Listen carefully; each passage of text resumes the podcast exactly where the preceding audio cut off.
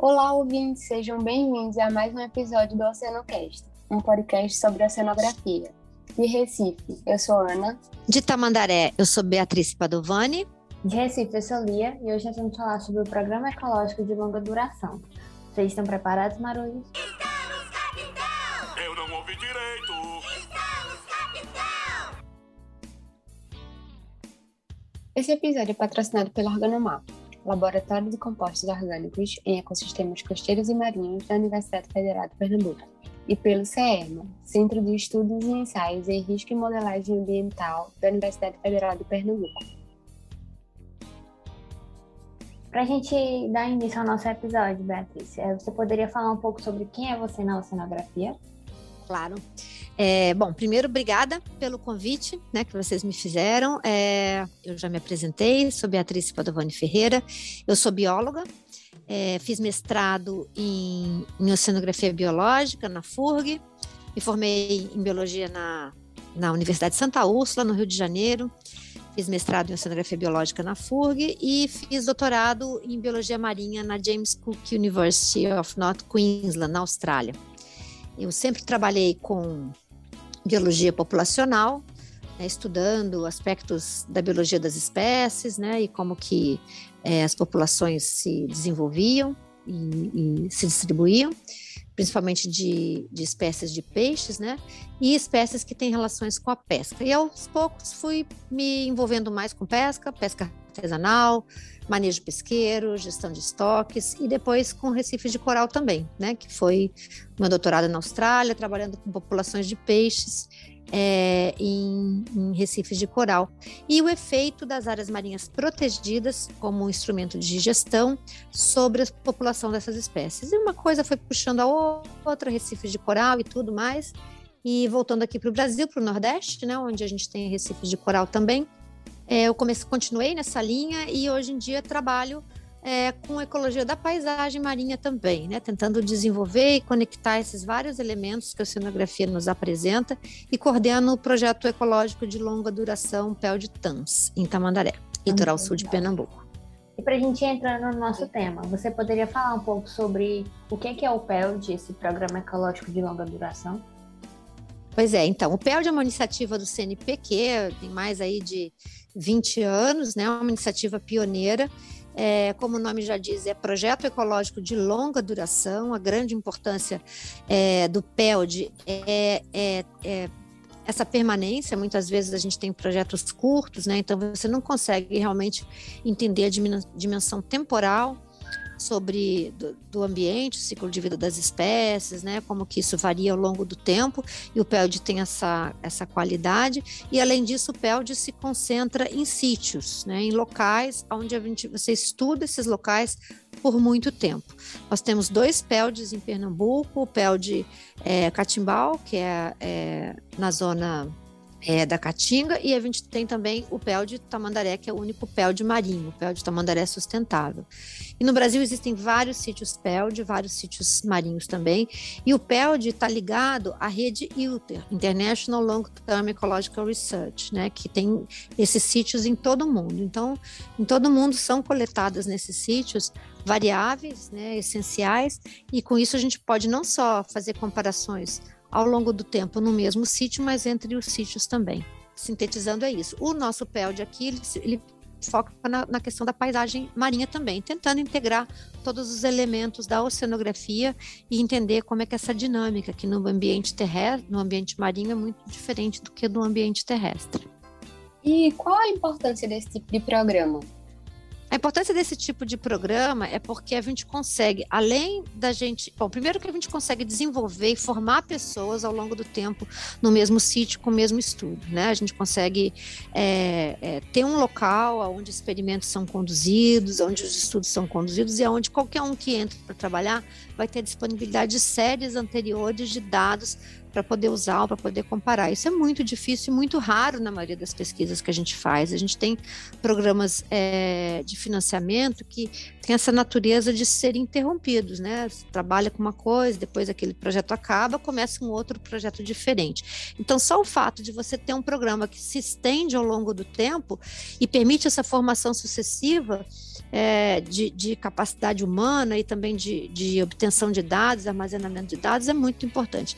Além disso, a gente consegue apreciar.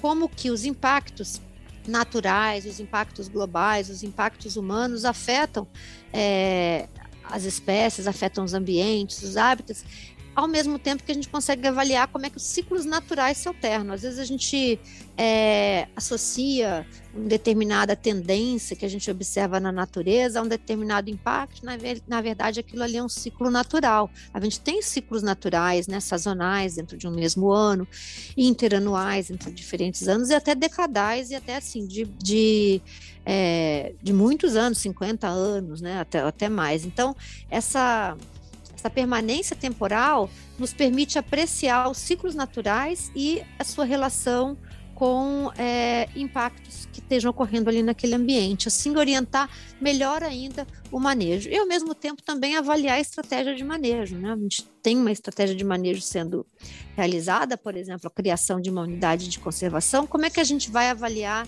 ao longo do tempo. A gente tem uma sucessão de, de fenômenos que vão ocorrendo. Os fenômenos não ocorrem todos de uma vez, né? Então, se você, por exemplo, faz uma intervenção, como a criação de uma área protegida, nos primeiros anos você vai ter é, um tipo de efeito, e ao longo do tempo você vai tendo aquilo com maior complexidade, com mais camadas. Então, a gente consegue acompanhar isso também ao longo do tempo. Isso é muito importante para a ciência, a gente ter essa permanência, essa possibilidade de analisar a variável temporal também.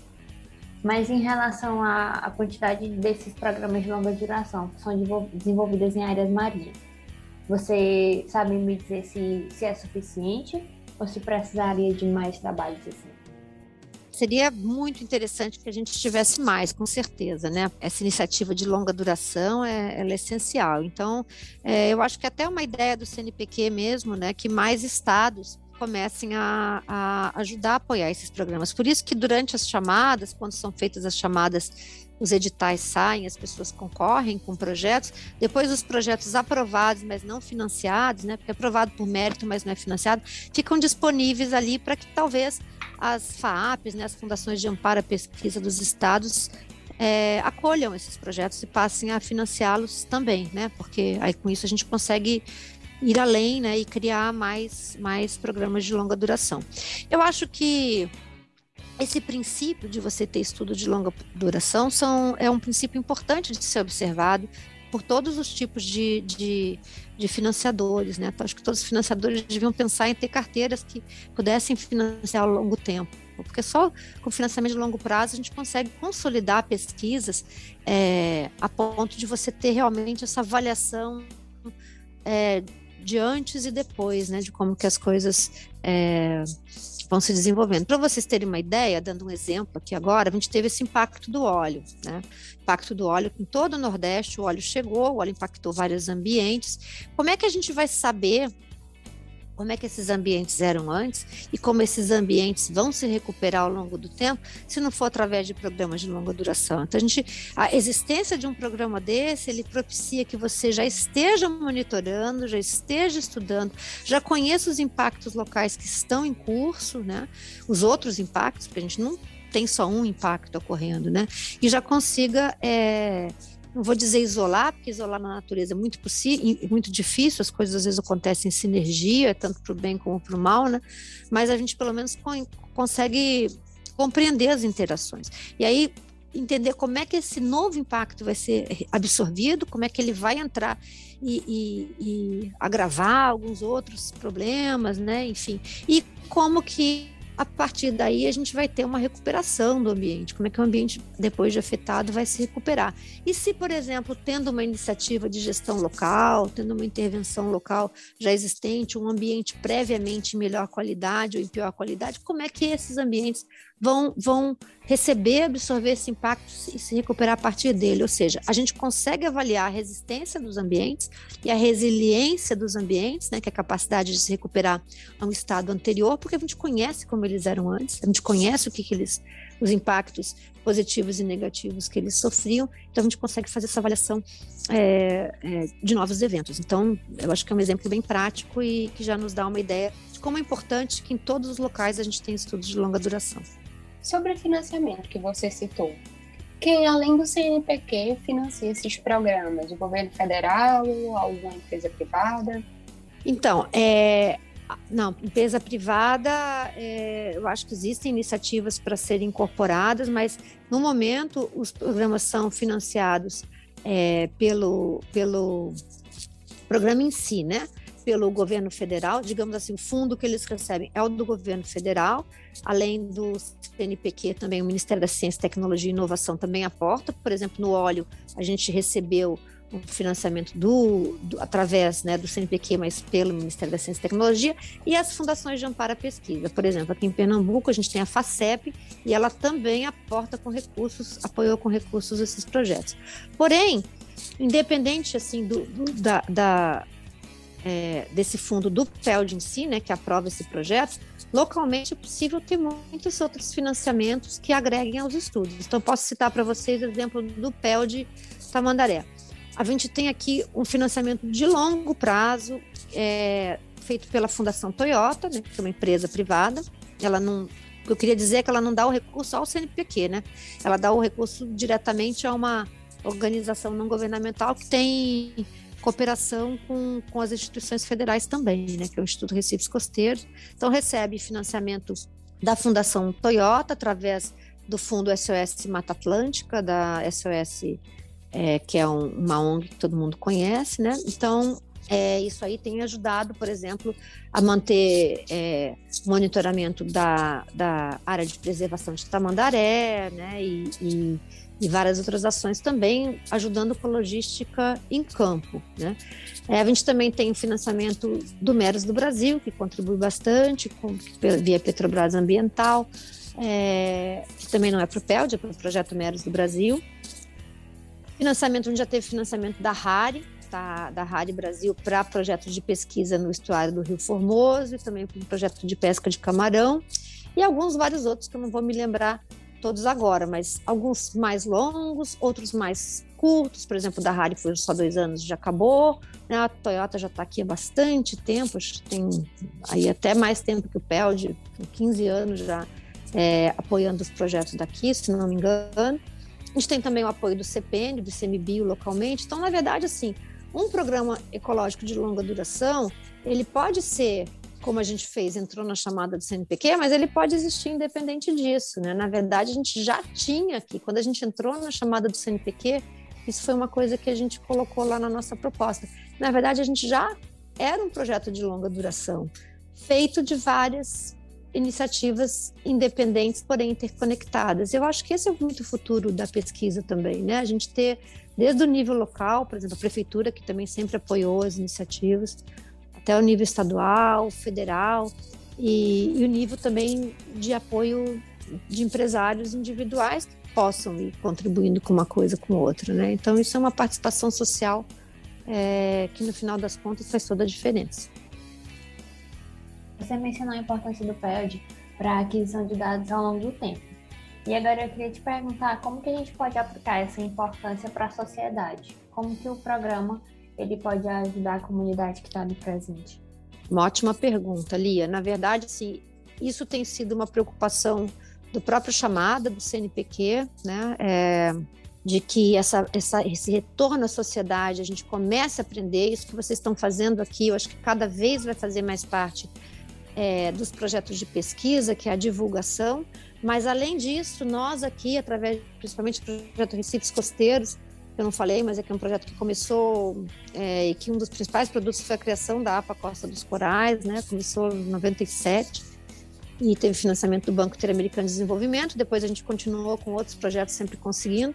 Mas é, uma preocupação que iniciou nesse projeto era a participação na gestão local. E essa participação ela se dá tanto através de fundamentação científica para bases legais para gestão, como por exemplo criação de áreas protegidas, como da participação de fóruns locais. Né? Eu posso citar esses fóruns locais, como o Conselho de Defesa do Meio Ambiente, que nós, né, os pesquisadores da UFPS sempre fizeram parte, desses conselhos, né? Esses conselhos são conselhos paritários que têm sociedade civil, governo local, né? É, nos seus vários níveis em, em paridade. É, conselhos das unidades de conservação, as unidades de conservação pela lei do SNUC, Sistema Nacional de Unidade de Conservação, tem que ter é, conselhos, né? Estabelecer conselhos, nomear conselhos, a gente faz parte Conselho de APA de Guadalupe, Conselho da APA Costa dos Corais, então é muito importante também.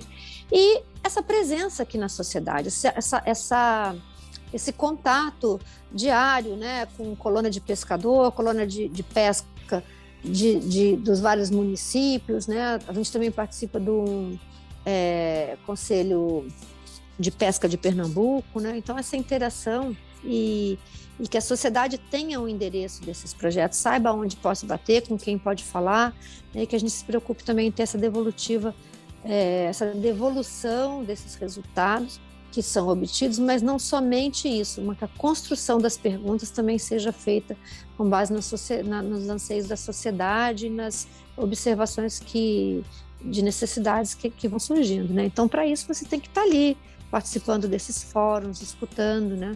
é, escutando sendo escutado.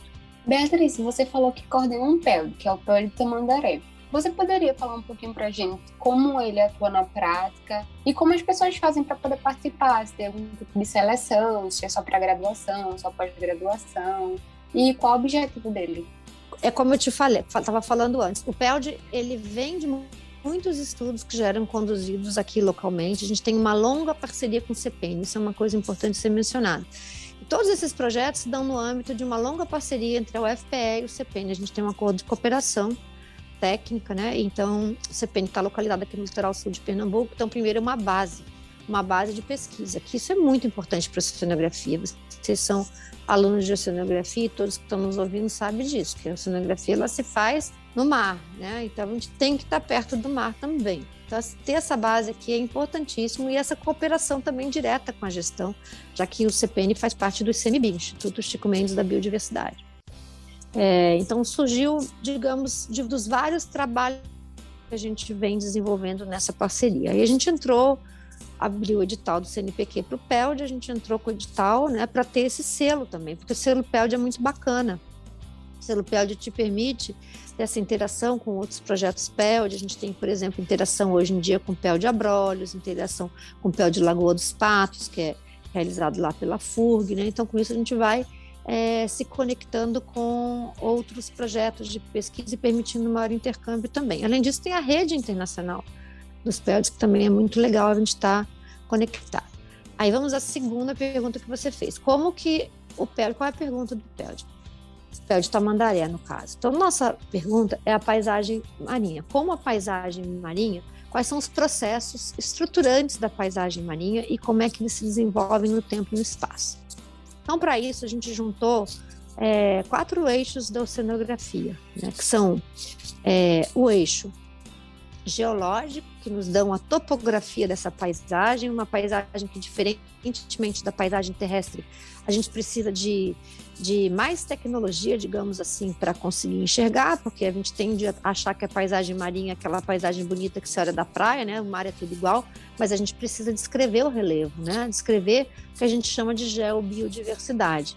Então, temos aí especialistas nessa área que trabalham desde a batimetria geometria básica, single beam para descrever, até trabalhos multi-beam, uso de câmeras, tudo que a gente precisar, dragagens, tudo que a gente precisar para entender e descrever essa paisagem submersa através da sua topografia, né? E sua composição também. Aí o segundo componente é o componente hidrodinâmico. Como é que as correntes se distribuem nisso? Como é que elas realizam esse transporte? Como é que elas mudam ao longo do tempo, né? Como é que essa paisagem marinha é, no seu componente líquido, né, que é um grande diferencial para a paisagem terrestre, se apresenta. Extremamente dinâmico, a gente pensa que é tudo igual, mas não é, né? Tem caminhos, né? Tem, tem, tem vias expressas, né? De condução e que carregam a parte biológica, que é o nosso terceiro componente, né? Então, as correntes marinhas carregam as larvas, os ovos, né? Transportam energia, então a gente estuda no componente biológico, a gente estuda o plâncton, a gente estuda o bentos, a gente estuda o nécton, né? Todos esses componentes que vocês conhecem é, em vários aspectos, em diversos aspectos de pesquisa, né? Usando todas as, as possíveis métodos, né? E, e, tanto in situ, né? Como também experimentação ex situ. E finalmente eu falei em, em, em quatro componentes, né? O componente social.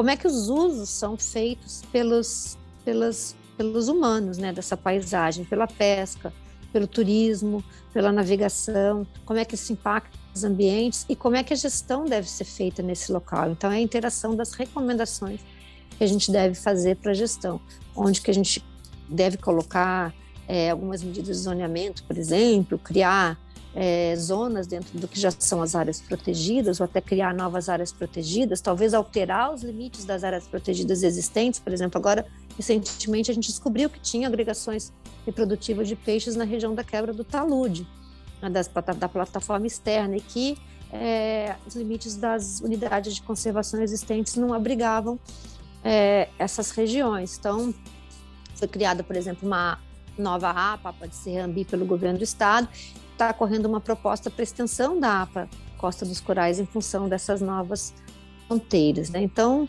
eu acho que é mais ou menos isso. E é, quem participa disso? Vários professores, não só pesquisadores, não só do departamento, de, mas de outras universidades também, é, Universidade Rural de Pernambuco, é, da USP, né, do Instituto Oceanográfico da USP, da própria FURG e, e várias outras. E claro que a grande força de trabalho dos programas ecológicos de duração e da pesquisa no Brasil são os alunos, os alunos de graduação, que né, podem ser bolsistas de iniciação científica, os alunos de pós-graduação a nível mestrado é, e a nível doutorado, e os pós-doutorandos, que são pessoas no início da carreira, né, mas que estão ali para dar todo aquele input, todo aquele input tecnológico, de inovação, né, de trazer sua expertise ali fresquinha e, e, e recém-adquirida é, a serviço da ciência. Então, é essa parceria toda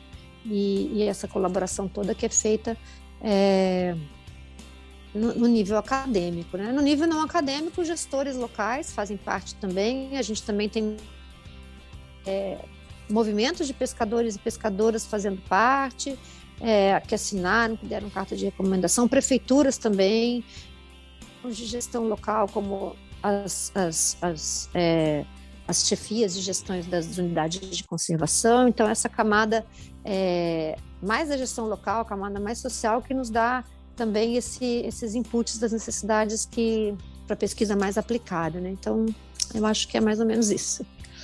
Em relação ao tempo de projeto, ele é um projeto de longa duração, mas quando quando é criado um PELD, você tem assim alguma ideia, alguma meta para atingir o objetivo dele? Olha, o... existem PELDs aí com mais de 20 anos. Eu acho que a iniciativa do CNPq, no começo eu falei mais de 20, acho que são 30 anos, já que os PELDs existem, mas tem projetos PELD com mais de 20 anos. O PELD da Lagoa dos Patos é um desses exemplos, né?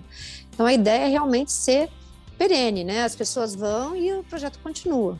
Né? Então, isso que é bacana, você de repente começar num projeto desse como aluno de graduação e no futuro você voltar para fazer um pós-doc ou você já ser um professor e estar tá ali ainda é, continuando nessas iniciativas, né?